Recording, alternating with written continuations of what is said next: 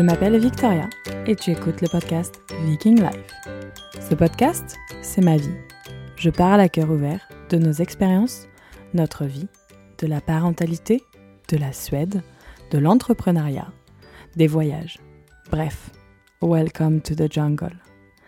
Avec ou sans invité, je veux vous partager mes meilleurs conseils, parler de sujets tabous, mais je veux surtout vous faire rigoler et voyager. Alors mets tes écouteurs. Cette semaine, je t'emmène découvrir Delphine, une Française qui vit aux Pays-Bas. Elle est Kramzoor. J'espère que j'ai pris mon meilleur accent néerlandais. Ça sonne un petit peu barbare quand on le dit comme ça, mais derrière ce mot se cache l'un des plus beaux métiers du monde. Kram signifie la première semaine postpartum. Zor signifie soin. Bref, en quelques mots, Delphine est une petite fée qui aide les mamans après leur accouchement. Je ne vous en dis pas plus et je vous laisse découvrir cela tout de suite.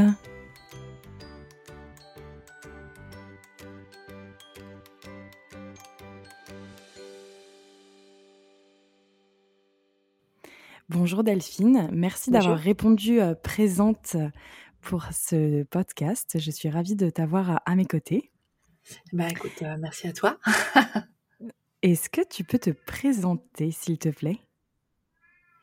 Oui, bien sûr. Alors, je m'appelle Delphine, je vis à Amsterdam, euh, où je suis euh, Kramzor. J'ai euh, j'ai bientôt 50 ans. En fait, je devrais continuer de mmh dire que j'ai 49 ans. Euh, et j'ai plusieurs enfants. J'ai trois enfants et un beau-fils. Et je suis mariée avec un Néerlandais qui est en fait mon amour de jeunesse puisque j'ai grandi à Amsterdam. Voilà. Ouais. Et tu l'as retrouvé un petit peu plus tard.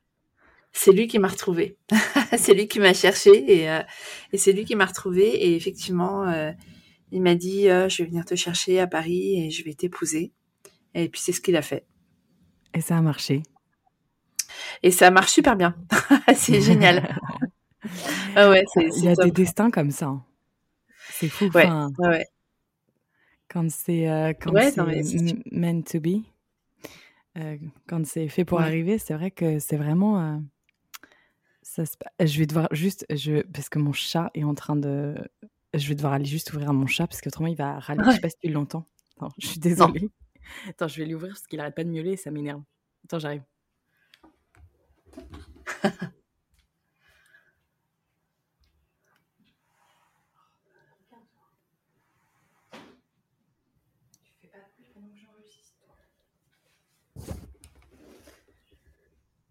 c'est pas les enfants, c'est le chat.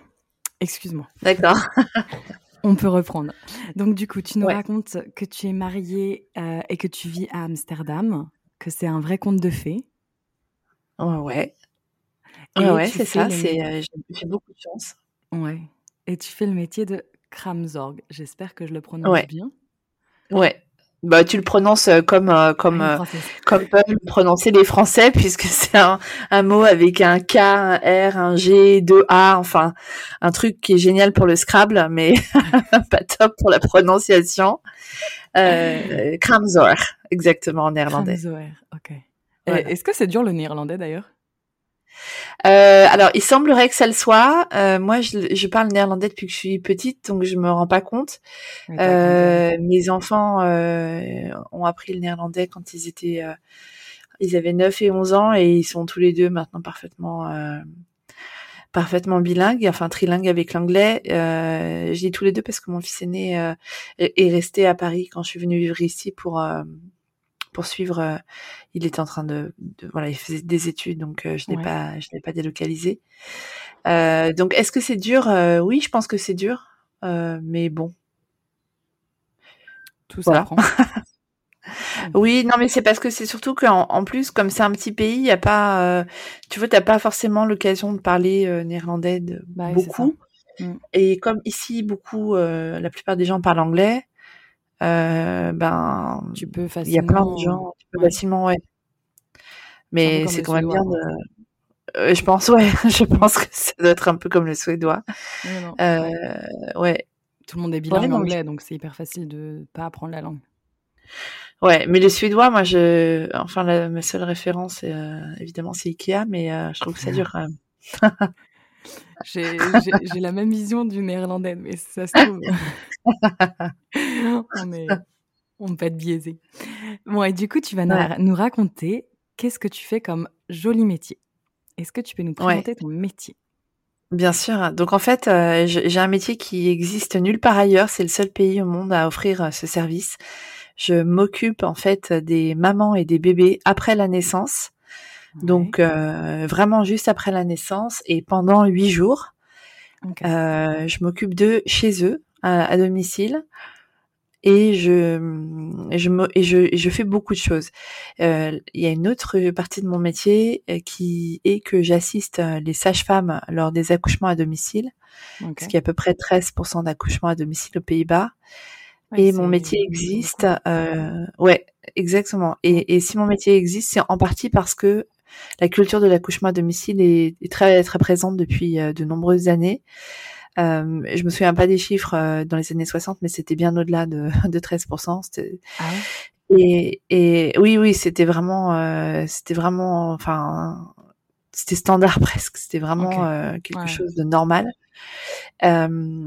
Euh, et puis, euh, le métier, en fait, existe depuis euh, plus de 100 ans et il a été vraiment professionnalisé euh, après la Seconde Guerre mondiale. Euh, parce que euh, ben, en fait il y avait des femmes qui, donc il y avait des femmes qui aidaient d'autres femmes mais qui n'étaient pas formées pour ça et donc du coup il y avait des des problèmes notamment au niveau des de l'hygiène donc elles ont été formées à l'hygiène et elles ont été formées à voilà, au médical, on va dire. Et donc d'où est d'où est né euh, ce métier euh, plus professionnel. Et à l'époque, c'était des jeunes filles qui, alors je dis jeunes filles parce que euh, parce que c'était vraiment des jeunes filles qui qui allaient à mmh. domicile et qui restaient vraiment pendant dix jours au sein des familles. Mais il faut se resituer dans le contexte. À l'époque, il y avait pas toutes les machines qu'on a maintenant. Euh, je, je, pense notamment à la lave-linge, euh, enfin toutes les machines quoi en fait qui sont pour nous maintenant euh, normes, enfin banales. Euh, aussi, les hommes travaillaient tout le temps, euh, donc il n'y avait pas le congé euh, parent, paternité, etc. Et les femmes n'avaient pas un ou deux enfants, elles en avaient en, plutôt entre 6 et 10. C'était un pays. C'était vraiment une aide pour soutenir. Ah ben c'était indispensable ici, ouais. ouais c'est ça. Ouais. Toute voilà, donc c'est comme ça que Ouais, c'est comme ça que ça a vraiment été professionnalisé. Ok. Et, euh, et alors, en fait, la petite chose qui est très intéressante, c'est surtout que ce métier, enfin, mon service est destiné à toutes les femmes qui donnent la vie aux Pays-Bas. Okay. Et d'ailleurs, c'est faux ce que je dis, puisque en fait, c'est destiné à toutes les femmes qui accouchent aux Pays-Bas. Donc, en fait, si je dis ça, c'est que elles, c'est aussi valable pour une femme qui euh, qui accouche d'un bébé qui n'est pas en vie. Ouais. Aux Pays-Bas, on appelle ça une naissance silencieuse. Et dans mmh. ce cas-là, la femme, ouais, ouais, c'est, moi je trouve ça très émouvant. Et, et justement, la femme qui à ce moment-là a accouché, euh, a, va va avoir en fait tous les symptômes et, et toutes les bah, toutes les, les désagréments, on va dire, sans avoir le bonheur d'avoir son bébé. Et donc du coup, on, on les accompagne euh, aussi, ouais. Donc euh, donc c'est ce service. Est, donc moi, je suis aussi formée à ça. Ah, ouais. Alors que pourtant la femme, elle. Non, exactement. Alors que pourtant la femme, elle a vraiment vraiment accouché, quoi. Bah oui, oui, oui. C'est pareil, sauf que euh, le après est un petit, enfin, est complètement différent, mais. Ah bah c'est vrai que.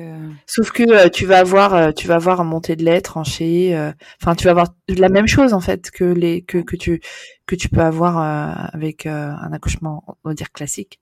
Mmh. Et du coup, on, est là aussi pour elle. Donc en fait, pour revenir à ce que je disais, donc toutes les personnes qui donnent naissance sur le territoire néerlandais, donc ça veut dire que c'est pas que pour les Néerlandais, c'est vraiment pour tout le monde. Ouais. Euh, et surtout, c'est un service qui est pris en charge par les assurances. Et c'est en ça que ça que c'est pour tout le monde. C'est pas pour les riches, euh, c'est pas euh, pour les Néerlandais de souche, c'est pas pour les expats, c'est euh, c'est pour tout le monde.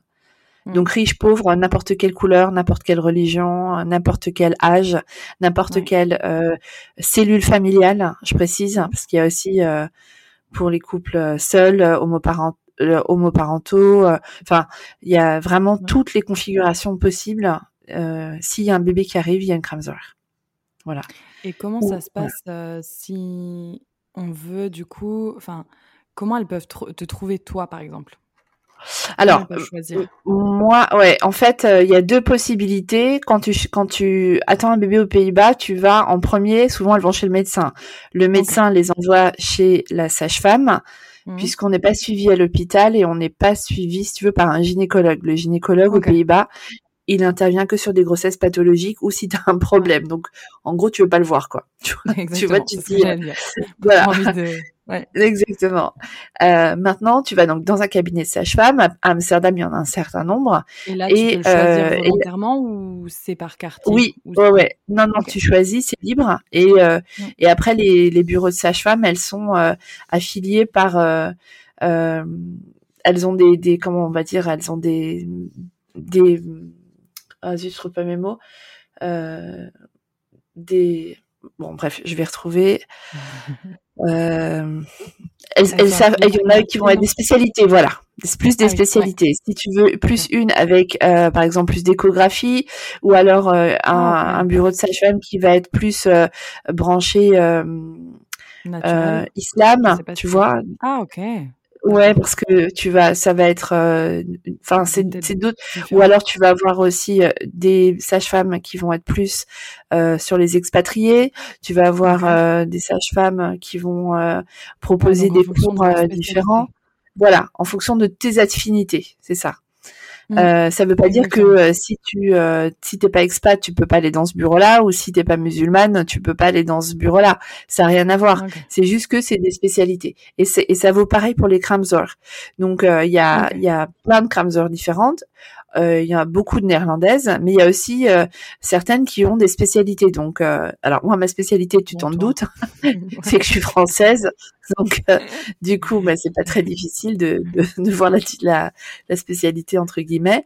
Mais tu vas également avoir des, des qui vont travailler plus de façon naturelle, donc qui vont qui vont qui vont être formés pour pour s'occuper de bébé lotus, par exemple. Ah, je sais pas si tu connais ce terme. Si, si, si. Ouais, J'en ai jamais parlé dans le podcast, je pense. On peut raconter ça. Ouais, c'est particulier en fait un bébé lotus c'est un bébé qui va naître bon en général il, il naissent à la maison hein, c'est euh, en général comme ça mais surtout en fait la la, la particularité c'est que en fait on ne détache pas le cordon non on ne coupe pas le cordon donc du coup le bébé reste euh, avec son cordon et avec son placenta jusqu'à ce que le placenta lâche de lui-même en fait. Non, pas le, placenta, jusqu'à ce que le cordon se sèche et se coupe de lui-même du nombril. Donc en fait, on ne coupe pas le on coupe pas le, nom, le, nombril, on coupe pas le cordon ombilical. et on le laisse. Et donc du coup, il y a toute une toute bah, une euh, cérémonie voilà c'est ça, des soins pour euh, pour maintenir. Et du coup en fait ton bébé il est enfin le bébé il est en permanence avec un petit en général c'est un, un petit euh, panier dans lequel il y a le placenta mmh. et euh, et alors bon voilà moi je, je suis pas là pour porter de jugement hein, c'est juste il y a j'ai des collègues qui savent le faire moi je sais pas le faire. Et et tout comme il y a des elles, vont par exemple savoir faire des massages ou mmh. elles vont apporter un côté ouais beaucoup plus naturel beaucoup plus très euh, ouais très proche de de, de, de, ouais de la nature de tout mm. pas de la nature mais du ouais c'est un, comme un accouchement naturel euh, par exemple voilà. exactement. Et est-ce que euh, il y a de l'homéopathie est-ce qu'il y a tout ce genre de choses là en, à Amsterdam enfin aux Pays-Bas? Alors l'homéopathie tu veux dire? Ouais. L'homéopathie c'est pas très très très branché. Non, pas trop. Je sais qu'en Suède, on n'en trouve pas du tout. Alors, du coup, je me demandais si tu pouvais en trouver là-bas. Non, bah écoute, euh, par exemple, euh, un exemple très concret, je me suis fait une entorse il y a quelques jours, j'ai appelé mon médecin, je lui ai dit que je prenais de l'arnica. Euh, enfin, c'était pas le médecin directement, c'était l'assistante. Elle m'a dit l'arquois. Alors j'ai dit bon French stuff, je laisse tomber, j'ai pas voulu expliquer. J'ai dit non mais c'est bon arnica quoi. Ça va aller quoi. Donc voilà. C'est bien ce que je me disais. C'est assez français, je pense l'homéopathie. Ouais, alors que c'est vachement bien donc. Oui, oui, oui. c'est pour ça que je me posais la question. Et Donc, les euh, accouchements naturels, il y en a beaucoup ou pas en... Oui, bah oui, il y a 13% d'accouchements à domicile, donc c'est forcément des accouchements naturels. Bah c'est ça, mais est-ce qu'après on a des maisons de naissance? Est-ce qu'on a des... Enfin, Ouais, Il y a aussi des maisons de naissance. Il y a aussi, euh, bah, il y a aussi donc euh, à l'hôpital, mais dans ces cas-là, tu restes très peu de temps. De toute façon, il n'y a pas de maternité ou d'hospitalisation longue, sauf s'il y a un problème. Si tu as un problème avec la maman ou le bébé, euh, ils sont ils sont gardés euh, à l'hôpital pour être soignés ou pour être en observation euh, tant de temps. Euh, c'est toujours des risques calculés hein, évidemment, et ça vaut aussi pour un accouchement à domicile. S'il y a besoin d'avoir une hospitalisation tout de suite postnatale, c'est c'est pris en charge immédiatement. Donc euh, et les et en fait ben une des choses que que je fais et pour lesquelles je suis formée, c'est quand j'assiste une sage-femme lors d'un accouchement à domicile, il faut que je sois en mesure très rapidement euh, d'appeler les secours si euh, elle me fait, euh, si elle me le dit. Et il faut que je garde mon sang-froid et il faut que je puisse être en mesure d'appeler, de donner les bonnes informations. Et ensuite, quand on appelle le, donc le 112, les urgences aux Pays-Bas, et qu'on me dit c'est un accouchement à domicile, c'est une urgence de, de, naissance, il y a une sorte de code rouge qui, qui sonne chez eux et, et, ils arrivent très très très vite. Ouais. Ah ok. C'est le, système qui est aussi fait pour ça. Ouais. Ok. Mais bon, quand on connaît les escaliers à Amsterdam qui sont extrêmement étroits, c'est euh, c'est ah challenging parfois. Hein, ouais. c'est vraiment des, fois c'est des escaliers. Hein. Ouais, je vois totalement. ouais. Non mais c'est vrai que donc, ça c'est aussi un paramètre à prendre en compte. Ah bah oui, ça pour pour un accouchement à domicile, si tu habites au quatrième, euh, il y a quasiment jamais d'ascenseur hein, dans les maisons à Amsterdam. Euh, si tu habites au quatrième et que c'est des, des, des marches très très très euh, raides, euh, ils, ils ils vont pas recommander l'accouchement à domicile parce que justement s'il y a un problème, il faut que la maman soit en mesure de descendre toute seule les escaliers euh, ah parce que il ne, il ne porte plus les gens. Une question de ouais. pour une question de, de, de, de sécurité et puis pour ouais pour euh, pour éviter que les, les, les, ambulanciers se, se cassent le dos en fait. Parce que dans les brancards c'est c'est pas c'est pas alors de temps en temps quand c'est vraiment des, des, des quand c'est absolument nécessaire c'est les pompiers qui font passer par les fenêtres hein. ah oui ok. Mmh. bah ouais il y a des solutions à tout.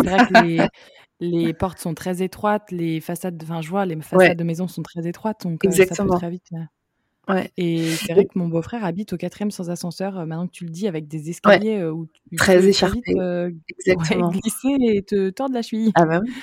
J'espère que c'est pas comme ça que tu t'es tordu la cheville. Non, je, je, me suis tordu la cheville en marchant le, sur le boulevard le long de la plage ah et en regardant les mouettes. Tu vois, ah je regardais le ciel, il y avait un petit, bord de, un petit rebord de trottoir et, et voilà. Ouais. C'est ça. Je vois. et, ce que je voulais te, je voulais revenir sur ce que je te disais par rapport à la sage-femme. Donc une fois que tu es chez la sage-femme, euh, c'est elle qui va te t'expliquer le qui va expliquer aux femmes donc le process, euh, comment ça va se dérouler, etc. les différentes étapes et surtout elle leur dit très rapidement il faut que vous contactiez une Kramzor. Alors autant dire que les françaises ou les expatriés quand on leur dit il faut que vous réserviez une Kramzor, euh, ça rentre par une oreille, ça ressort par l'autre. Hein. Aucune idée de ce que c'est euh, et surtout elles n'ont pas idée que c'est c'est vraiment quelque chose à faire rapidement. Donc, ah oui, Ouais, donc donc les, les, les sages-femmes qui travaillent avec les, avec les expats, elles, elles insistent en leur disant il faut que vous le fassiez rapidement. Euh, et donc euh, bah Amsterdam c'est pas très très grand et euh, euh moi j'ai un, compte Instagram sur lequel je partage beaucoup donc je je suis présente dans plusieurs euh, dans plusieurs groupes, tu vois, network, etc. à Amsterdam. Donc, en général, euh, c'est pas très difficile de me trouver. Euh, ce qui est plus difficile, c'est de trouver de la place. Parce que euh, je peux pas me dédoubler 50 fois. Et donc, d'où l'importance de me contacter rapidement, en fait. Bah, c'est ça, pour, pour s'organiser. Et comment ça se passe du coup? Une maman demain te contacte et te dit bah voilà, je vais accoucher en février ou je sais pas, peut-être février, c'est carrément. Non, là, je suis en train d'enregistrer mai. Ah, et bah on se parle, on est au mois de septembre, fin septembre.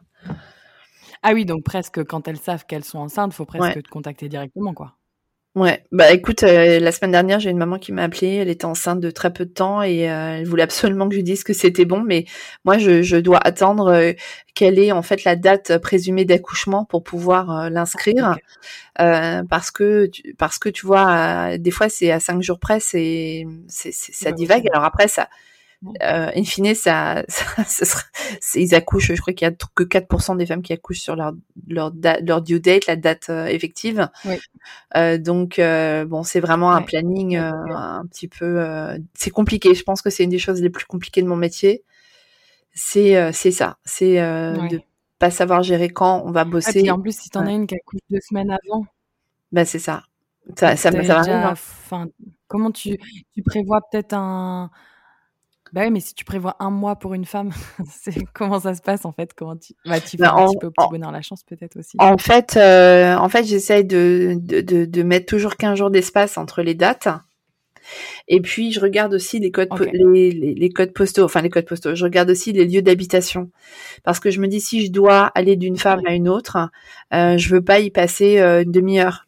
Donc, euh, tu vois, si je vois qu'il y a vraiment euh, un temps assez court entre deux femmes, je, si l'autre, si une des deux est trop loin, ben je, enfin voilà, je suis obligée de faire des sélections comme ça par rapport au, par rapport au lieu d'habitation, même si Amsterdam n'est pas très grand. Euh, alors, ça m'arrive régulièrement d'être obligée de, comment? C'est vachement de temps de trajet au final. Euh, oui, mais enfin, c'est, c'est max, max c'est une demi-heure pour moi. Max, euh, je vais pas au-delà d'une demi-heure. Mais Amsterdam est pas très grand, donc une demi-heure c'est ok. Mais tu vois, si c'est plus, je le fais pas.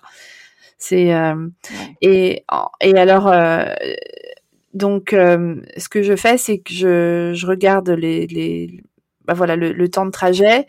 Euh, je regarde aussi si c'est un premier, un deuxième ou un troisième enfant parce qu'on n'apprend pas la même chose à une maman qui a eu déjà un enfant ou pas. C'est pas du tout les mêmes euh, les, mêmes questionnements. C'est pas le même accompagnement en fait. Mm. Donc euh, il y a ça aussi et puis et puis aussi, euh, enfin, je, je, veux dire, euh, c'est comme pour tout. Euh, on voit aussi au feeling. elle, elle me choisit, et, et moi, je, je, vois aussi si le feeling passe, quoi. Je, je, leur, je leur explique toujours comment je travaille, ce qu'elles peuvent attendre de moi, enfin ce qu'ils, parce que c'est des, c'est un couple en général, euh, ce qu'ils peuvent attendre de moi et, et, aussi ce que je ne fais pas et par exemple, une des choses que je ne fais pas, c'est que je suis pas babysitter ou je j'accompagne pas les enfants à l'école et je fais pas le ménage non plus. Voilà, ça c'est des choses. Euh, je, préfère bien le préciser pour que euh, le moment venu qu'il n'y ait pas qu'il y ait pas de euh, tu, vois de déception. Surprise. Donc euh, oui, vous avez plus d'attente, ouais. Ouais. Mais en général, c'est pas c'est pas un problème. Elles sont elles sont ok. Euh, j'ai pas, j'ai eu juste une fois une, c'était une néerlandaise d'ailleurs, à qui j'avais euh, dit non, ben ça, ça, ça, je fais pas, et elle m'a, elle me dit bon, bah, ok, je vais voir. Ok. Bah, très bien. et, donc, euh, si donc une maman te contacte demain, donc elle va accoucher en mai par exemple. Ouais. Après, comment ça se passe au niveau du planning? Est-ce que tu prends ces nouvelles un petit peu durant sa grossesse ou pas du tout? Oui, alors en fait, moi, je fais pas du tout de préparation. Je suis pas doula, donc je fais pas du tout de préparation prénatale. Euh, J'ai pas non plus, je suis pas formée pour ça et c'est pas mon travail. Euh, Ce que je fais en revanche, c'est qu'à partir du moment où une maman signe chez moi, puisque ensuite à partir du moment où on fait, moi je fais toujours un entretien euh, en, en, visiocam pour qu'elles me voient, que moi je les vois, qu'ils sachent qui je suis, et je leur explique parce que pour beaucoup ils n'ont aucune idée de ce qu'est ce métier et de ce qui va se passer, parce bah que en gros je vais chez eux hein, pendant huit jours. Euh, du coup, euh, voilà, si le feeling passe et s'ils sont contents, etc. Ensuite, euh, elle s'inscrit, euh, elle s'inscrit sur mon site internet. J'ai un, j'ai un bulletin d'inscription elle s'inscrit, euh, moi je valide l'inscription et ça, ça passe par euh, son numéro de, sécurité sociale néerlandaise, enfin son numéro de, numéro néerlandais, qu'on va dire, et son assurance. Donc je fais tous les contrôles nécessaires.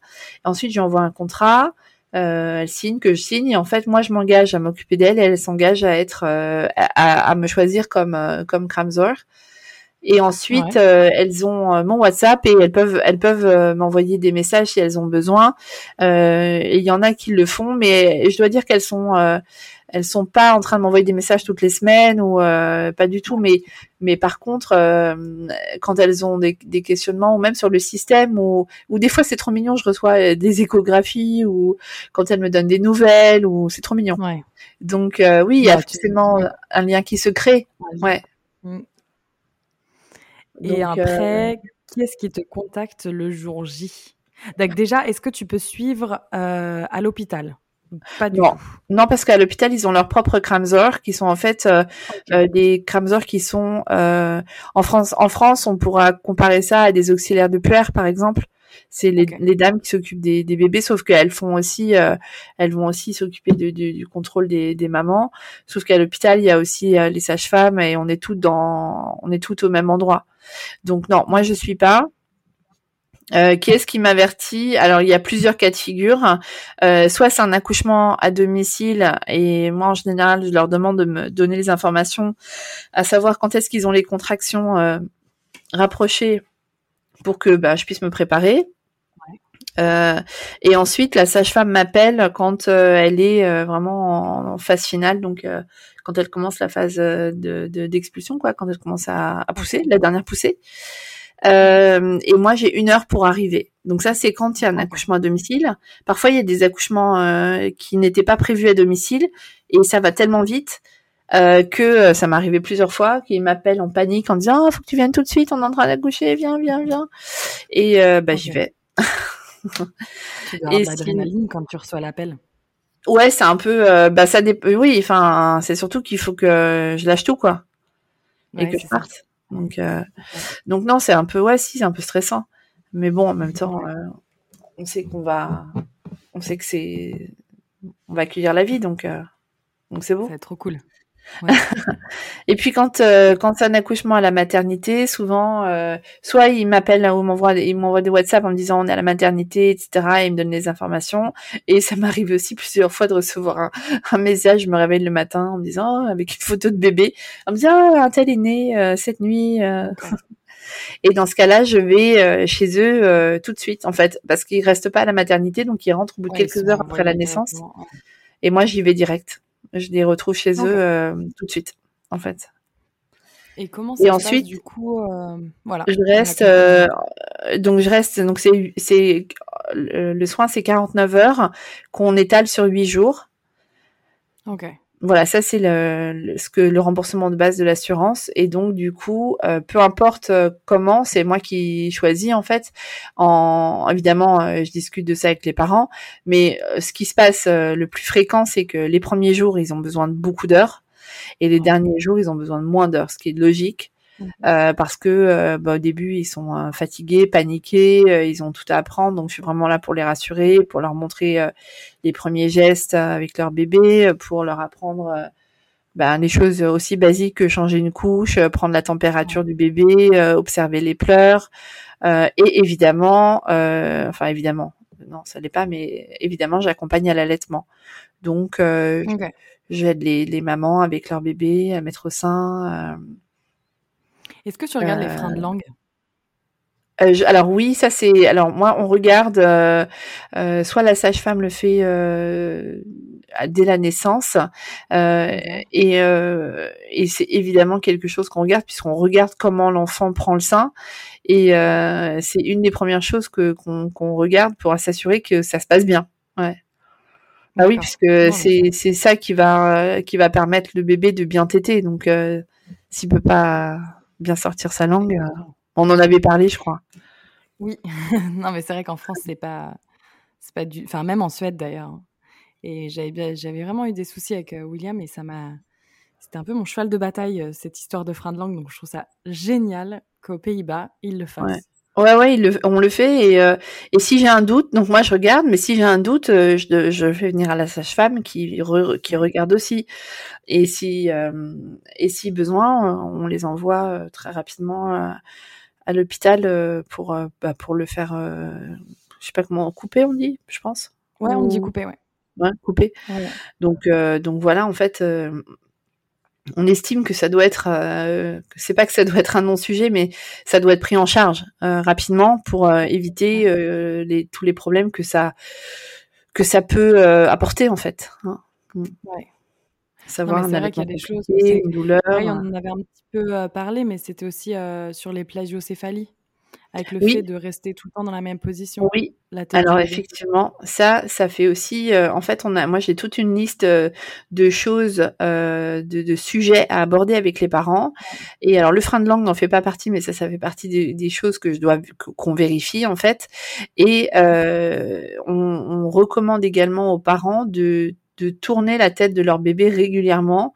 Et euh, alors c'est vrai qu'on peut utiliser des mots compliqués comme ça, mais moi je préfère leur dire tout simplement c'est pour éviter que votre bébé ait la tête plate parce que c'est un peu comme de la pâte à modeler. Et quand tu expliques des choses aussi simplement que ça, ben tout de suite euh, ils disent ah bah oui c'est logique.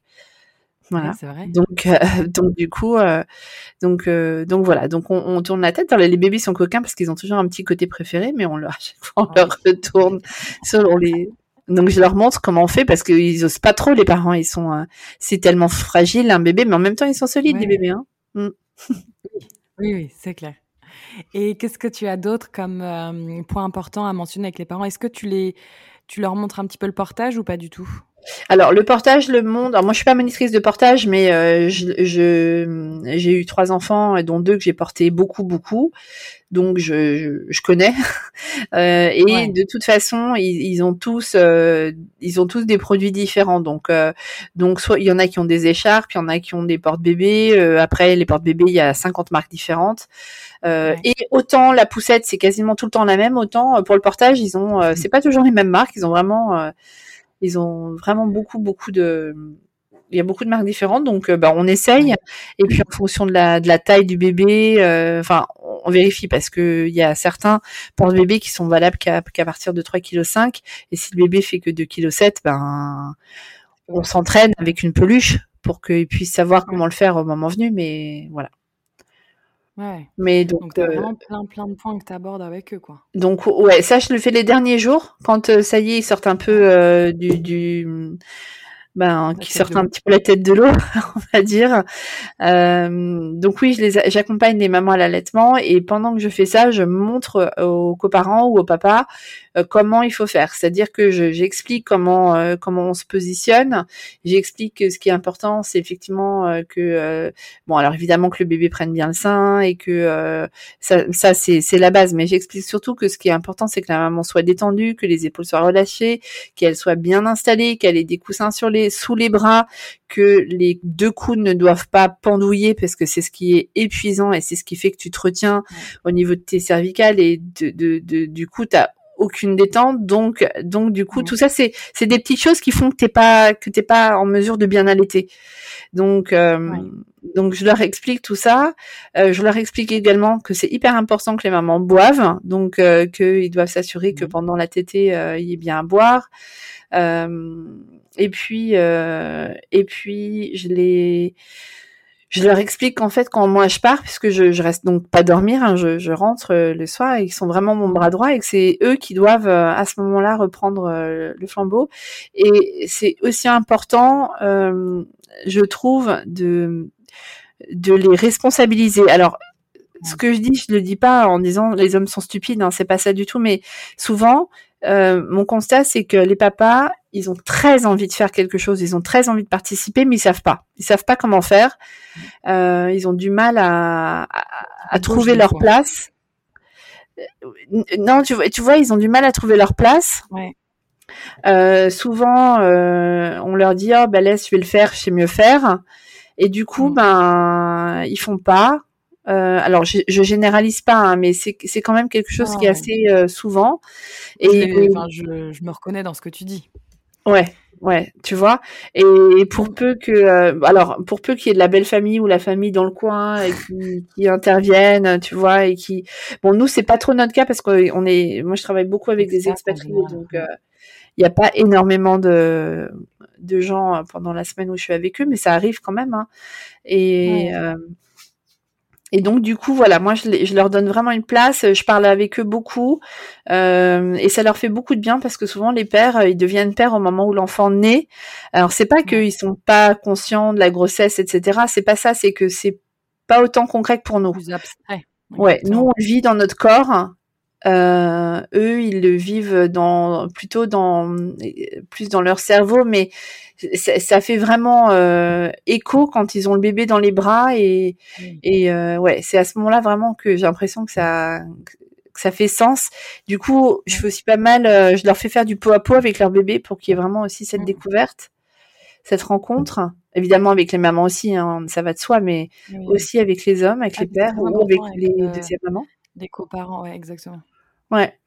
Donc, euh, mais si tu veux, Combien la... de, de congés parentaux alors, euh, c'est la première. Euh, ils ont une semaine dès la naissance. Ok. Je crois que c'est cinq jours ouvrés et ensuite, je voudrais pas dire de bêtises, mais il me semble que c'est six semaines à prendre dans les six premiers mois. Ok. Et pour les il me semble que c'est six semaines, mais que tu peux aménager. Donc, tu peux par exemple prendre tous tes mercredis ou tu vois, t'es pas obligé de prendre consécutif quoi. Tu peux étaler comme ça dans le temps pas mal parce que ça peut faire des plus petites semaines pour euh, la maman. Ouais. Et après, il y a des entreprises. Euh, alors, je vais pas citer de nom, mais je sais que j'ai des clients qui travaillent euh, pour des grosses boîtes. Et j'ai, il y a pas longtemps, il y a un, de mes, un des papas qui a dit ben, qu'il avait, il avait quatre mois, quatre mois, qui étaient offerts par la boîte. Donc bon, c'est pas c'est pas la Suède ou c'est pas c'est pas mais c'est bien. les mamans, elles ont combien? Ah bah, c'est comme en France par contre, je crois. C'est euh, six semaines avant, dix semaines oh. après. Mais il me semble que c'est aussi en fonction de ton entreprise. Il y a plein de d'entreprises qui proposent euh, des, des, choses en plus. Génial. Ouais. Ouais, non, c'est bien. Et puis, de toute façon, le, tu vois, la balance entre la vie privée et la vie professionnelle aux Pays-Bas, elle est mmh hyper importante. C'est-à-dire que ici, si tu travailles jusqu'à 19h euh, ou 19h30, euh, on va te demander ce que tu as fait le reste de la journée. tu vois? Alors que euh, en France, si tu pars avant ton manager, on va te demander si tu as pris ta demi-journée, quoi. Tu vois? Et ça, c'est c'est un une réelle différence. C'est-à-dire que des gens qui partent à 5 heures, et même des hommes, et même des hommes avec des hauts postes, euh, qui partent à 5 heures pour être avec leur famille parce qu'ils dînent à 6 heures, bah c'est ok. Et alors peut-être que le soir ils vont refaire un truc, euh, ils vont finir un dossier, j'en sais rien. Ça dépend évidemment de ton, de ton poste, mais mais euh, c'est ok. Enfin c'est pas un sujet quoi. Et ça, ça, intéressant ça. Ça fait aussi que la qualité de vie ici est est quand même super agréable pour tout le monde quoi. Bah tu m'étonnes. Non, mais ça met un autre climat dans, dans ta vie. Hein. Oui, et puis si tu veux, tu as, bon, as, moins de stress au quotidien. Alors, je dis pas que tu n'as pas de stress, mais c'est différent. C'est-à-dire que tu rentres pas euh, euh, comme un ouf à 19h30, sachant que tu as encore les bains à faire, que tu as encore le dîner à faire, que tu as encore un dossier à terminer, euh, que tu dois toi-même vite fait avaler un truc. Et avec un peu de chance, il sera 22h30 et tu pourras dire bonjour à ta femme, quoi, ou à ton chéri, tu vois. Bon, j'exagère. Hein. Là, je suis un peu dans, dans le cliché, non, mais... non, mais il y en a, il y en a beaucoup. Il y en a quelques-uns. ouais. Ouais, mais j'ai vécu à Paris pendant longtemps, hein, donc je, je, je sais. Exactement. C'était comme ça euh, quand tu vivais à Paris ou pas? Alors, ça a été comme ça un peu, mais euh, quand mes enfants étaient petits, j'ai décidé de, de, de, ne pas travailler. Donc, je me suis arrêtée de travailler pendant sept ans pour être avec eux, justement parce que je ne voulais pas ça. Et ensuite, euh, j'ai travaillé pour euh, une grande banque française et j'avais choisi de travailler en horaire décalé. Euh, okay. J'étais pas en agence, mais je, je travaillais pour des services en, en, latéral, enfin en, en, parallèle, et du coup, je pouvais on avait des, des, on pouvait choisir un peu et donc du coup on pouvait travailler soit très tôt soit très tard. Et du coup je faisais ça ce qui fait que je, n'avais je n'avais en fait pas le fameux stress du euh, tu vois du 9h 18h là où tu stresses où tu es comme tout le monde euh. mais c'était fatigant mais j'ai passé du temps avec eux après et c'est ça a été quoi. Bon bah génial. Ouais. Et j'ai aussi oublié de te demander quelles études tu as fait pour devenir Kramzorg Alors euh, j'ai fait. Euh, alors c'est effectivement c'est une bonne question. J'ai moi j'ai hum, j'ai pas du tout fait médecine rien du tout en France puisque j'avais fait une école de commerce et que j'ai bossé donc dans le tourisme et dans la banque pendant des années. Euh, et quand j'ai décidé de, de, faire une reconversion professionnelle, j'avais rencontré des sages-femmes néerlandaises avec qui je voulais euh, discuter de, je voulais apporter une aide pour les expatriés. Et dans mon idée, c'était euh, euh, d'aider des, des, mamans expatriées, mais en post-natal, ne sachant pas que ce métier existait, puisque mes enfants sont nés à Paris, donc je n'ai pas eu de Kramzorg moi-même. Voilà, ça c'est la, petite blague. Euh, et du coup, ouais, c'est euh, bah, c'est comme ça. Euh, et, et, du coup, la sage-femme euh, m'emmène avec elle en fait en tournée pour que je vois un petit peu comment ils travaillent. Et là, je tombe dans, dans une famille avec une crème oreille. Je suis tombée de ma chaise. Je dis mais qu'est-ce que c'est que ce métier incroyable? Et la sage-femme me dit mais pourquoi toi tu fais pas ça? Et je lui dis mais non, euh, impossible. Enfin bon, j'ai essayé de me trouver plein de plein d'impossibilités et, euh, et elle m'a dit mais écoute avec ton niveau d'études euh, tu fais une formation en accéléré tu vas ce sera un peu dur une année puis après tu vas tu vas adorer et puis, euh, bah, écoute, deux mois après, j'étais, euh, j'étais inscrite partout, embauchée par un bureau de, de naissance, et, et j'ai fait donc un an euh, en accéléré parce que c'était une formation d'adulte, mais c'était beaucoup de travail, et mais j'ai adoré. Et c'était génial, ouais. Et là, tu as une super, un super équilibre, et tu es heureuse dans ton métier d'aider Ouais. les jeunes mamans. Oui, oui, je suis, je suis hyper épanouie. Et puis, euh, alors, c'est vrai qu'il y a la seule chose que je trouve un petit peu pénible vraiment, c'est de jamais savoir quand je vais travailler.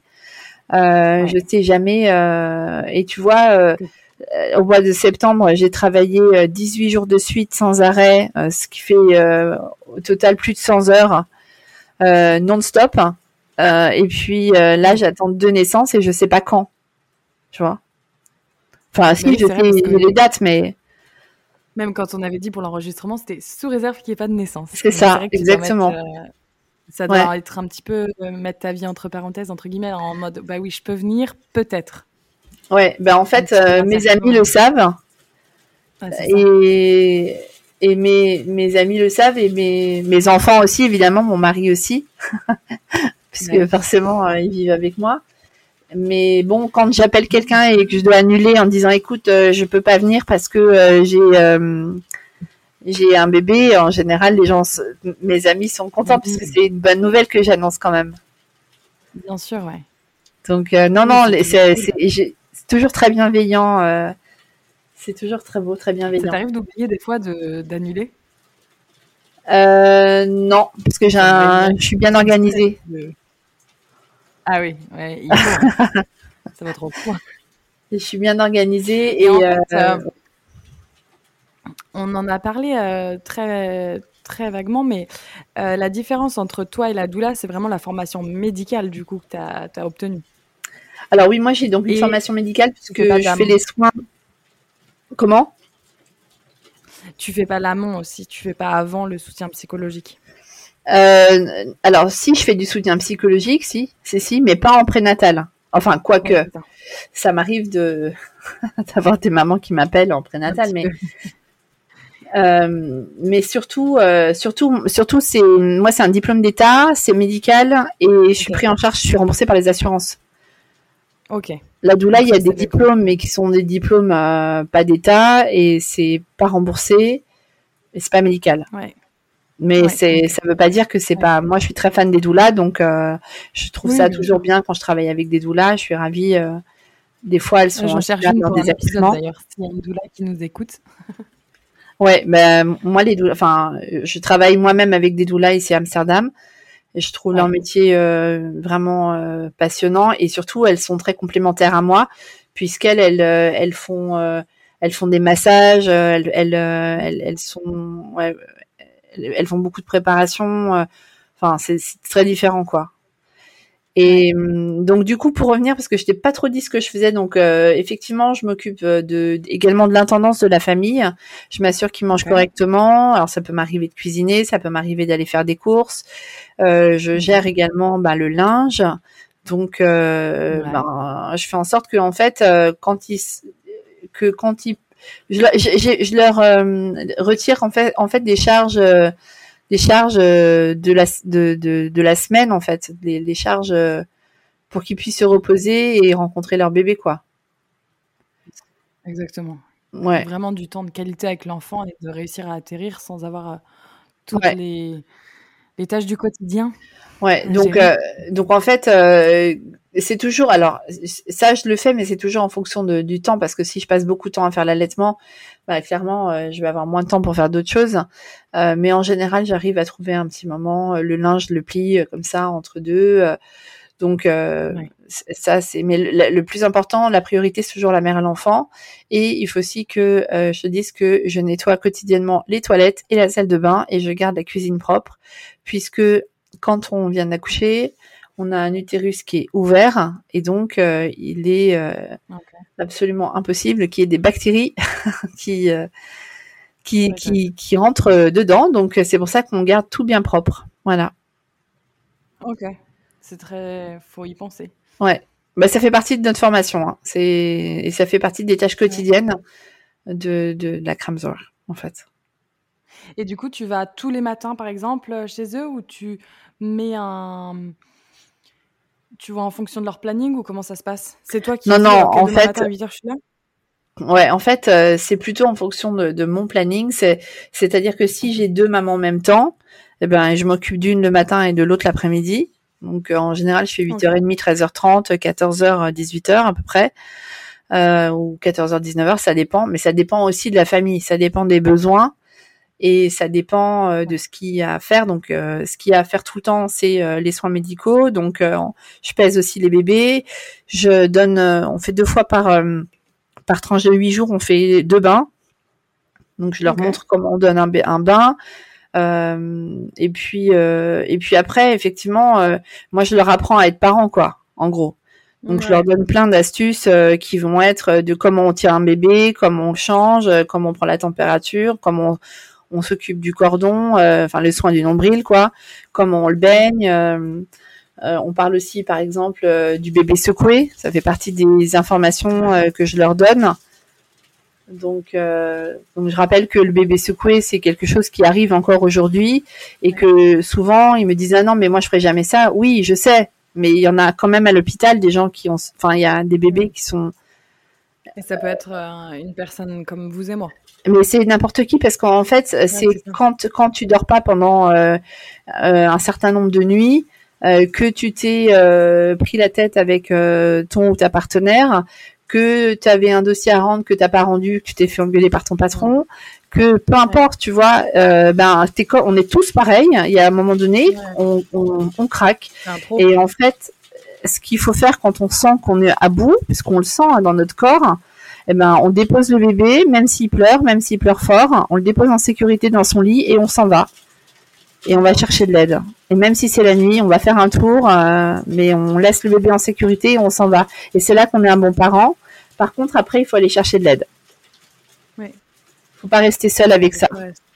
non. Ouais. donc c'est très, as une, une, aide très psychologique aussi. Ouais. Et tu parles de la dépression postpartum aussi ou pas? Euh, Oui. Attends, juste un instant, faut que je ferme ma fenêtre parce qu'il pleut énormément. Attends. J'entends, j'entends. Vas-y.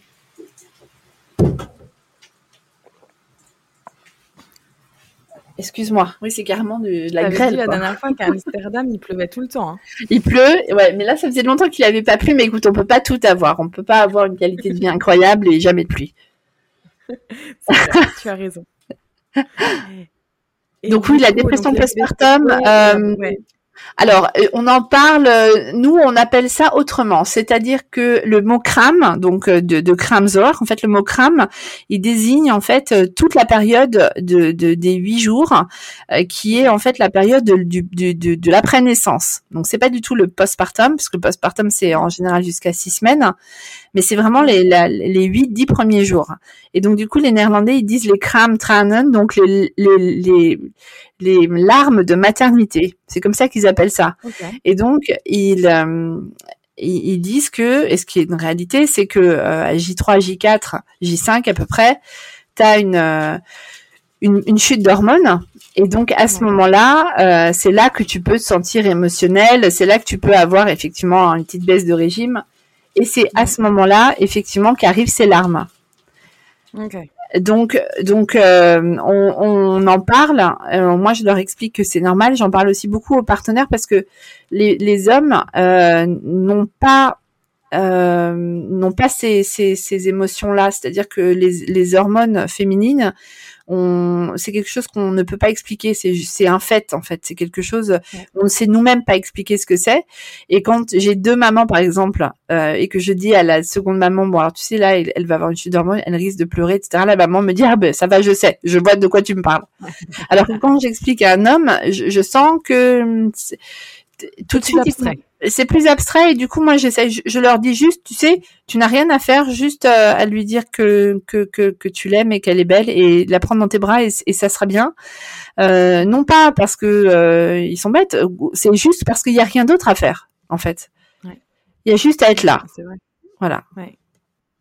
Et, et, ils sont en général très contents que je les prévienne parce qu'ils me disent ah bah oui t'as raison c'est arrivé j'ai fait ce que tu m'as dit et ça s'est bien passé et, euh, et alors que quand, on, quand ils quand ils savent pas, ils vont essayer de comprendre. Mais qu'est-ce que t'as? Pourquoi tu pleures? Nana Et on peut pas dire pourquoi je pleure. C'est juste, euh. C'est juste, euh, ouais, c'est ça. Et du coup, ça, ça, ça peut être, ça peut être compliqué. oui. Ouais, c'est vrai. Parce que le bébé a géré, plus ça, plus les hormones de grossesse, c'est bien de le savoir, quoi. Pour le Et parfois aussi le manque de fatigue déjà. Hein.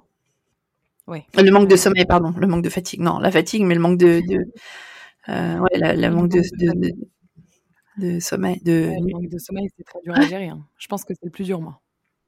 Et donc oui, je l'ai fait dormir aussi. J'allais oublier ça, qui est très important. C'est-à-dire que je m'occupe du bébé et je les laisse dormir. Ah bah ça c'est, mm. ça vaut de l'or. Ouais. Bah en général, euh, en général l'heure ou l'heure et demie ou les deux heures euh, où ils dorment quand je suis là, euh, je vois c'est d'autres personnes après. Hein, ils sont, tu vois, je les sens, ils peuvent ils peuvent repartir pour quelques heures quoi. ouais. Jusqu'à ah demain matin. C'est ça. Mais ils m'attendent hein, le matin. Ah oui, ça m'étonne pas. Ils sont contents quand j'arrive, ouais. Mais c'est agréable, hein. Moi j'ai un job en or. Hein. C'est clair. Mais du coup, ils doivent, euh, quand ça doit être fini, il y en a qui doivent être hyper tristes? Alors, euh, oui, moi aussi d'ailleurs. il y a certaines familles avec qui je, je crée des liens et qui sont évidemment forts. Euh, surtout quand euh, quand je suis là pendant la naissance. Donc ouais, évidemment. Et puis il y a d'autres familles avec qui avec qui c'est plus euh, voilà, c'est beaucoup plus professionnel et c'est plus euh, distant et c'est pas c'est ok aussi. Hein. Moi je suis pas. Mais en fait, moi surtout ce que je veux, c'est que, que, quand je parte, ils me disent ah, Delphine.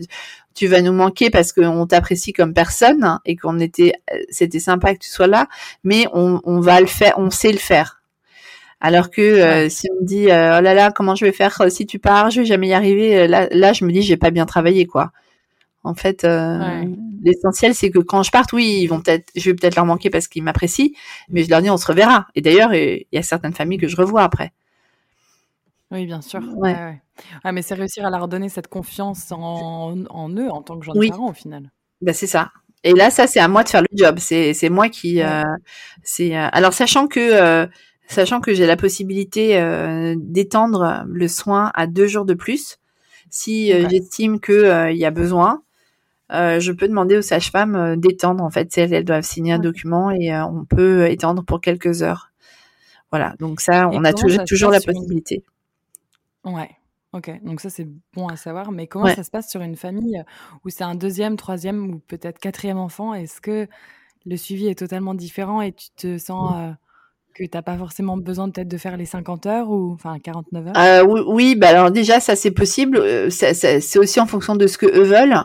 Euh, mais en fait, euh, quand quand il y a plusieurs enfants, alors si c'est un deuxième, t'as toute la culpabilité de, du second qui arrive, à savoir comment je vais faire pour aimer autant le second que j'aime le premier, comment je vais faire pour m'occuper, etc. Enfin, bref, une culpabilité qui est très présente hein, chez toutes les femmes qui ont un deuxième plus que chez les hommes d'ailleurs, mais en tout cas chez les femmes très présentes. Donc ça, on, le travaille beaucoup. Et puis aussi euh, dans les fratries, je suis aussi là pour que la fratrie, elle prenne, euh, elle prenne, euh, que la mayonnaise, elle prenne en fait. Donc je les fais participer. Euh, quand on fait le bain, par exemple, euh, je les fais participer. Quand, voilà, je leur demande, je leur dis que c'est mes petits assistants, donc je leur demande de me donner les choses. Alors s'il y a besoin, je, je, je, joue avec eux. Si la maman, par exemple, est entêtée, euh, moi, je peux très bien faire un puzzle ou lire une histoire ou euh, jouer au Playmobil. Ou, euh, alors oui, évidemment, je, je vais m'occuper des aînés puisque je suis là pour soulager la, la mère. donc quand je dis je suis pas une babysitter, c'est euh, je, je, je les emmène pas au square ou euh, je, je les emmène pas à l'école ou tu vois des choses comme ça. Mais par contre, euh, je, je, suis quand même là pour que y ait le calme dans la famille et donc et donc ce qui ce qui, ce qui à ce moment-là va aider les parents, c'est c'est c'est de oui de d'être occupé avec l'aîné pour que eux puissent bah, s'occuper du bébé. Voilà, c'est ça. Et donc euh, aussi euh, beaucoup de faire faire des dessins à l'aîné, de parler, tout ça. Alors ils font des dessins pour euh, pour la maman, on fait des dessins avec le, bébé, mmh. on, on, fait des maisons, on fait des soleils. Enfin bon bref, on fait des dessins quoi. Et puis et puis moi j'ai une j'ai une, un uniforme, enfin une blouse. Du coup, ils savent que je je suis pas juste en visite. Enfin, ils savent que je suis la la Kramzor, quoi. Je suis, je viens pour aider maman. Ils sont mignons. Ouais. ouais.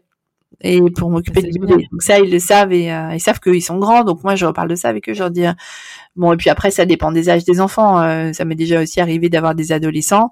donc c'était des, des, grands, quoi. Et bah, dans ce cas-là, c'est pareil. On en reparle parce que souvent, quand c'est des adolescents, c'est des familles recomposées. Donc, ben, c'est important aussi de de, de, de, leur donner la parole. Notre approche. Exactement. Donc, euh, et ils sont ravis. Ils sont ravis aussi qu'on s'intéresse à eux. Euh, euh, ouais. Donc c'est en fait à chaque fois je m'adapte, mais vraiment à chaque fois je m'adapte à la famille, à chaque fois je m'adapte aux besoins, à chaque fois je m'adapte à la demande. Qui se ressemble quoi. Il y a pas un... non, alors c'est marrant parce que euh, chaque fois c'est une nouvelle famille, chaque jour est différent et pourtant chaque jour c'est euh, j'ai des protocoles et chaque et chaque jour euh, enfin j'ai vraiment une ligne conductrice, tu vois. Je, je sais exactement ce que tu as ouais.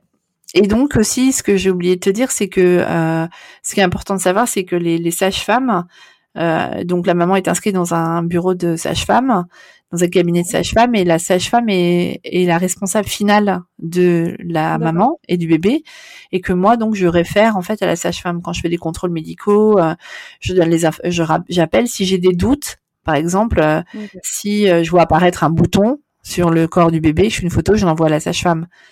Et je prends pas des décisions toute seule comme ça, enfin sauf s'il y a danger immédiat, dans ce cas-là je fais le 112 et oui évidemment, mais mais par exemple, si je trouve que le bébé est un peu trop jaune, par exemple, ou euh, enfin bon, ou si je trouve que la maman, euh, oui, oui, oui, c'est ça. Donc on, on, travaille vraiment en, relation étroite. Main dans la main. Et est-ce que tu es considéré, enfin, est-ce que tu es en libéral ou est-ce que tu es employé par les sages-femmes? Comment ça se passe? Tu es peut-être en libéral quand même. Non, je travaille en libéral. Ouais, c'est ça. Donc je travaille pas du tout, euh, je, parce qu'en fait chaque, euh, chaque, chacune de mes clientes a un, un autre bureau de sage-femme, et donc du coup euh, je, je sais pas, c'est-à-dire que je réfère parce que c'est c'est c'est notre cliente à nous deux, euh, mais c'est elle qui est la responsable finale.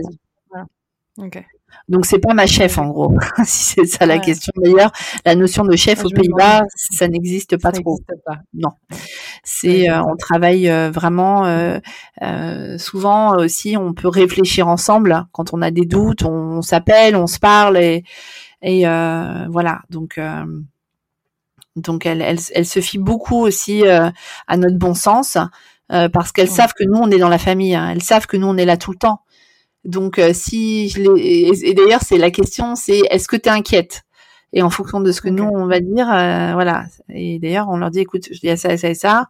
Je suis pas trop inquiète, mais ou alors là je suis inquiète, faut que tu viennes. Et elles le savent quand on dit ça, c'est que c'est qu'on n'est pas en train de une grosse relation de confiance entre ouais. Mmh. Alors que on se connaît sans se connaître, hein, puisqu'il y a oui bien sûr. Il y en a, elles sont nombreuses, donc. Euh, et nous aussi, on est nombreuses. On est nombreux. Enfin, j'ai pas les chiffres des Kramser Pays-Bas, mais on est nombreuses. Euh, même si on n'est pas assez, on est nombreuses. J'aimerais bien que vous veniez en France. Ouais, je sais, il y a pas mal de gens qui euh, qui espèrent que j'arrive en France, mais figure-toi que si je venais travailler en France, puisque la France est le pays des diplômes, je ne pourrais pas travailler puisque je n'ai pas de diplôme français. Donc, donc je vais rester ici en fait, parce que c'est en France que je suis oui, venir aux Pays-Bas autrement. C'est un autre choix. Ouais. Sur mon compte Instagram, euh, j'ai régulièrement des mamans qui me disent je viens émigrer aux Pays-Bas pour que tu viennes t'occuper de moi. je trouve ça trop mignon. Mais euh, non, mais par contre, j'ai bon espoir euh, que, que, quelque chose débouche en France, que ça que ça change, qu'on puisse apporter aux femmes. En ce moment, avec tout le monde qui parle, j'espère que ça va. Bah, espérons et et surtout. Euh, espérons, ouais, espérons-le, espérons-le parce que, bah parce qu'en fait, euh, hein, je, trouve pour les sages-femmes. C'est dur pour les sages-femmes, bien sûr, surtout que quand on sait euh, la charge de travail qu'elles ont, le salaire qu'elles ont, euh, c'est compliqué, quoi. Et souvent on me dit pourquoi tu fais tout ça? Ben moi j'ai une fille, j'ai deux, donc j'ai plusieurs plusieurs enfants, mais j'ai surtout une fille et et euh, le fait de savoir qu'elle, elle va pouvoir choisir euh, son accouchement et et que en fait, elle va grandir en sachant que euh, la péridurale n'est pas une obligation et que on peut très bien accoucher par nous-mêmes. Ça aussi, c'est quelque chose que je trouve important de dire aux femmes, de mmh. dire. Euh, avant la péridurale, on accouchait naturellement et je crois que le monde est monde depuis depuis très longtemps. Donc euh, donc il y a moyen de réussir, quoi. Bien sûr. Ouais, bien sûr. Après, euh, c'est vrai que pour certaines femmes, ça leur convient très bien et elles en ont besoin. Mais c'est aussi. Euh, Je sais pas bah, si c'est-à-dire que nous on est on est tellement on nous dit tellement que c'est ça ou ou qu'on n'est pas capable hein, que du coup elle dommage. Se, elle ne se et ça crée une, c'est anxiogène moi je trouve ça crée moi j'avais très, très, très, très peur d'aller accoucher. Mais vraiment, euh, je me disais, mais jamais je vais y arriver de ma vie, quoi. Et au final. Euh, ouais. Ouais, bah, c'est exactement ça. C'est exactement ce que tu dis. Et même sans péridurale. et même sans péridurale. Et en plus, euh, quand tu fais sans péridurale, enfin, c'est pas un scoop, mais quand tu fais sans péridurale, comme tu sens ce qui se passe, bah tu pousses au bon endroit. Tu vois, quand tu pousses ton bébé, quand tu le sors, euh, vraiment, hein, j'ai vraiment les bonnes images. Tu, quand on te demande d'arrêter parce que euh, il y a le sac de feu et que, et alors oui, effectivement, c'est un moment qui est, euh, c'est des secondes qui, qui sont compliquées. mais ça dure au final tellement peu de temps. C'est ça, ça dure tellement peu, et puis c'est surtout que, en fait, du coup, il y a beaucoup moins d'épisotomie, beaucoup moins de déchirures. Euh, parce que tu sais ce qu'il faut faire, tu le sens dans ton corps. Alors qu'une péridurale, tu sens pas, du coup, tu, tu poses dans le désordre, et du coup, il y a beaucoup plus de déchirures, d'épisiotomie et des choses comme ça. Donc, et puis aussi, je pense qu'on, enfin après, euh, du coup, j'ai accouché pour les deux sans péridurale, mais j'ai toujours entendu dire qu'on se remettait beaucoup plus facilement de qu'avec la péridurale. oui, et puis aussi, euh, pas, quand tu fais ça, tu reçois pas d'oxytocine de, synthèse. Donc euh, ça aussi, ça, ça, ça fait un travail incroyable, et même pour, euh, même pour l'allaitement après, et pour la mise au sein. je me demande si j'en ai pas eu une fois de l'ocytocine de synthèse. Bah, c'est possible, hein, s'ils ont déclenché ou. Après, bon, voilà, tout ça, c'est. Oui, mais c'est des détails, oui. Bah, c'est des détails quand même importants et c'est surtout que ce qui, mais surtout moi ce qui me gêne c'est qu'on laisse pas le choix quoi. Bah, c'est ça. C'est que quand euh, voilà donc du coup quand j'ai senti en France d'avoir ce rendez-vous avec l'anesthésiste alors madame pour la péridurale non non non et en fait il y a que ça qui enfin vraiment ils mettent tous les lumières là-dessus. Ouais ouais donc en fait tu peux même pas enfin donc c'est important dans de, des box. De, de, dire aux femmes euh, que en fait elles ont le choix et qu'elles peuvent accoucher avec péridurale si elles veulent, mais que c'est bien de, de, de, se renseigner et de savoir que euh, on peut aussi essayer sans, parce que euh, alors je, je je vais pas dire que ça fait pas mal. C'est pas c'est oui ça c'est c'est t'accouches tu mets un bébé au monde mais mais en même temps la douleur euh, dès que le bébé sort elle s'arrête. Ça c'est incroyable. c'est ça. Ouais. Ça c'est incroyable. Enfin je trouve que c'est tellement rapide au final. Bah ça, c'est subjectif. Hein. ça dépend des femmes. Hein. Ouais. Donc, ouais, je me dis euh sur la longueur de la, enfin, on met neuf mois à être. Euh, c'est sûr. À terme, après, c'est vrai que ça, même si ça dure 24-48 heures. Mais par contre, il y a quelque chose qui est important de dire, puisqu'on parle de l'accouchement, mais en, en, en, fin de compte, l'accouchement, c'est il y a neuf mois de grossesse, il y a, bon, allez, grosso modo, après 15 heures d'accouchement, plus ou moins.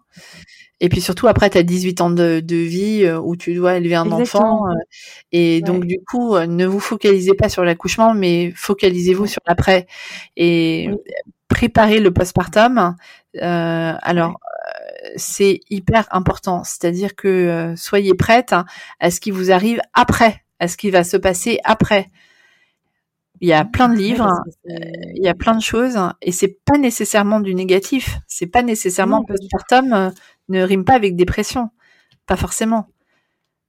Mais c'est important, d'être euh, préparé. Ça va se passer. Exactement. Exactement, ouais.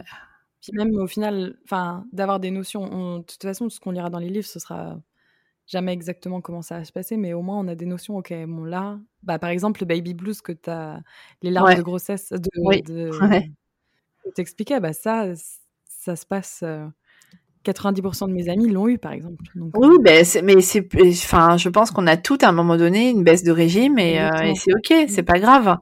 Après, euh, oui, c'est fatigant. Oui, un bébé ça pleure. oui, ça se réveille toutes les trois heures. oui, mettre un bébé au sein, c'est naturel, mais c'est naturellement pas facile. Tout ça, c'est des choses qu'il faut dire. Tout ça, c'est des choses qu'il faut dire et il faut et euh, donc préparez-vous, préparez-vous à l'accouchement, préparez-vous à l'allaitement. c'est hyper important de savoir euh, comment ça se passe dans ton sein, dans euh, et après euh, faites-vous confiance. Un truc hyper intéressant, c'était savoir pourquoi tu veux allaiter. Eh oui, bah oui. Pourquoi est-ce que quelle est la raison pour laquelle tu veux allaiter? C'est pour la société, c'est pour toi, c'est pour des plein de pour ta belle-mère. J'ai déjà entendu ça. Euh, oh, des, des, femmes qui sont euh, très. Qui, qui sont euh, oui et puis euh, aussi euh, voilà pourquoi parce que tu culpabilises si tu dis que tu donnes pas ton lait parce que on te on te harcèle en te disant que c'est ce qui est le meilleur pour ton bébé. Alors oui, l'Organisation mondiale de la santé dit que c'est ce qui est le meilleur pour le bébé et c'est sûrement pas moi qui vais dire l'inverse. Maintenant, ce que je dis quand même, c'est que si tu donnes ton ton sein euh, avec envie de, de, pleurer à chaque fois et que euh, ça te coûte physiquement, moralement, émotionnellement, ben donne le biberon avec amour. Ouais, et tire ton lait et donne ton lait. Mais mais mais ne, enfin, il faut aussi euh, euh, penser à soi et trouver la meilleure solution pour, pour, soi. Parce que si la maman va bien, le bébé ira bien. Mais ça, c'est une réalité. Mm. Mais évidemment euh, que euh, que j'accompagne les mamans à l'allaitement et que en fait, je leur dis souvent que leur choix sera le mien, mais je les fais réfléchir. Donc, et c'est important. Bah oui, c'est important, bien sûr. Et surtout, on réfléchit sans se culpabiliser. Exactement. ça, on est très fort. Entre les normes de la société, tout ce qu'on entend, tout ce qu'on devrait faire, bah, par exemple accoucher avec la péridurale, euh, ça aussi c'est, enfin, on est dans des box. Hein. Et puis il y a une autre chose aussi qui est très importante et que, que moi je, trouve qu'il faut aussi dire, c'est qu'il y a des choses euh, qu'il faut taire. Et notamment euh, si tu sens que tu que tu souhaites accoucher naturellement sans péridurale et que c'est un sujet fragile, euh, mais c'est pas la peine d'en parler autour de soi Exactement. parce que euh, les gens en fait ils projettent sur sur toi leur peur. Euh, or c'est pas eux qui vont accoucher. Clairement euh, je suis désolée de revenir sur euh, la mère ou la belle-mère ou, ou même euh, ta copine euh, qui a accouché trois fois par, par péri et qui va te dire non mais t'es folle, tu vas. Et du coup ça te fait douter alors que alors que toi t'étais ok dans ton dans ton choix. C'est exactement ça, oui. Mm. Ouais. Ou alors en parler avec des personnes qui sont bienveillantes et qui sont dans le dans ça aussi. Parce que c'est important. important. de savoir à qui en parler. Hein. Oui, c'est ça. Et c'est pareil pour l'allaitement. tu vois? Et je vais dire encore un autre truc, c'est pareil pour le prénom, j'ai envie de dire. Parce ah que bah y a tout le temps quelqu'un qui est là pour te faire une réflexion sur un prénom que tu as choisi, alors tu lui as rien demandé. Alors que quand le bébé est né et que tu dis il s'appelle Gaston ou il s'appelle Jean-Paul ou euh, tu dis elle s'appelle Paulette, personne ne dira rien. Exactement. Ou peut-être ils diront voilà, mais c'est pas grave. oui, je suis totalement d'accord avec toi.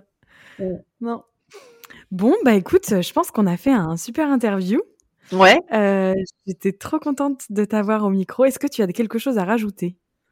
Non, non, mais moi, le, conseil que je donne toujours, parce que j'ai aussi un groupe de parole de maman à Amsterdam, de, de, de maman francophone, et je l'ai redit hier on avait un groupe sur le postpartum et je leur ai dit les filles, mon conseil, c'est de ne pas écouter les conseils des autres.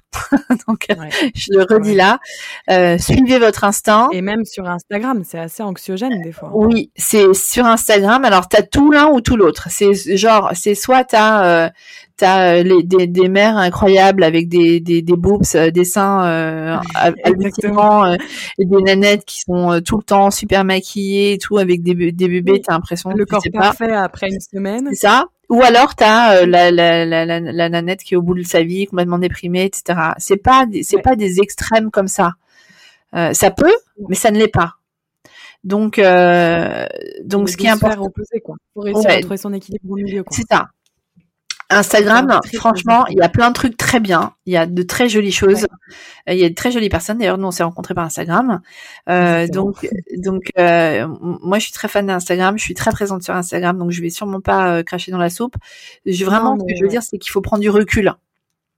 Exactement. Sur, euh, sur ce qu'on garde, prendre le, le mieux et, euh, et laisser un peu le, le, moins bon.